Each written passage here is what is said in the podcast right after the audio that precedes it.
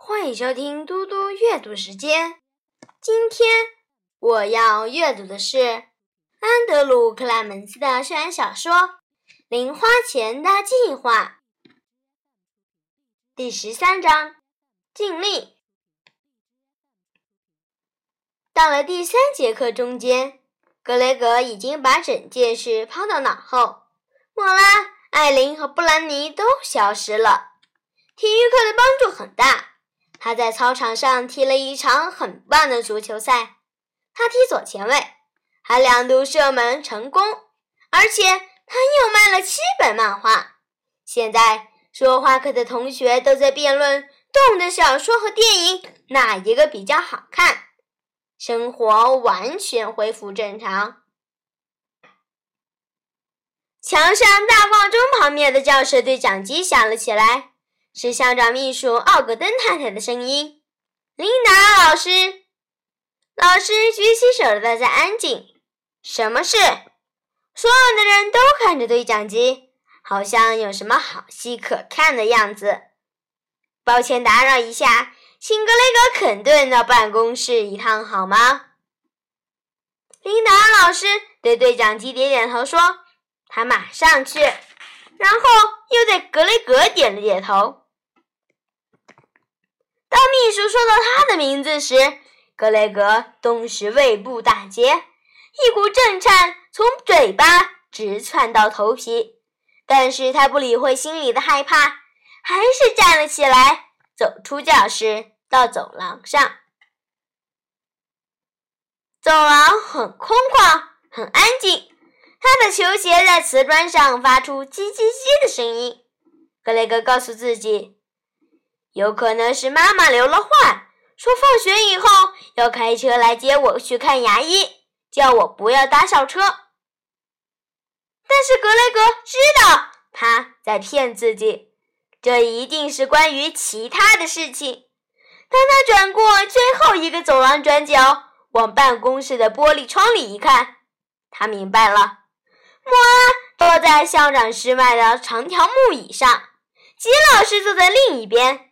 是关于昨天发生的事，关于数学课的吵架和吼叫，关于他的鼻子被揍了一拳。阿史沃斯小学禁止任何形式的打架。绝对不允许！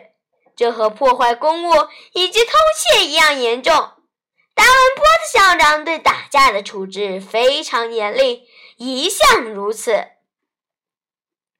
格雷格走进办公室，奥格登太太抬头看到他，指指长条木椅。格雷格过去，走在椅子上。莫拉没有转头，小声地说：“都是你害的啦。”我从来没有被叫到校长室过。格雷格哼了一声，也小声说：“那你就哭啊！我们根本没有打架，那是意外。我们可以证明。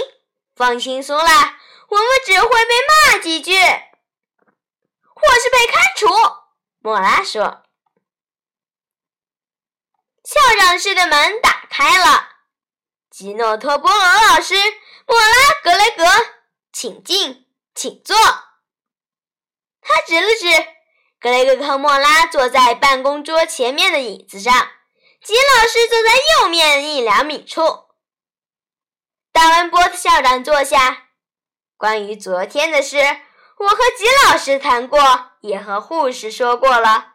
我了解格雷格的鼻子被打是个意外，我可以不再追究。但是我要你们两个了解。我对打架这件事看得有多么重要，我完全不中有人在学校里打架，我也不希望有人生气的大喊大叫或是吵架，因为这基本上是一回事。你们两个有个坏习惯，总是无法好好相处，你们两个都需要改掉这个坏毛病。但是在你们还无法学会相处之前，我的建议是，不，我的要求是，你们干脆不要碰面。为了执行这一点，格雷格，从星期一开始，你改上库斯利老师的第一节社会课。莫拉，星期一第六节，你去上多罗林老师的数学课。这样有任何问题吗？莫拉摇头，他脸色苍白，什么话也不说。他没有觉得被赶回家已经很好用了，也好险没有被开除，毕竟是他挥了那记右勾拳。格雷格也摇摇头，他觉得新的课表很好，事实上是太棒了，越少见到莫拉越好。达文波的校长在他们两人脸上看来看去，然后说。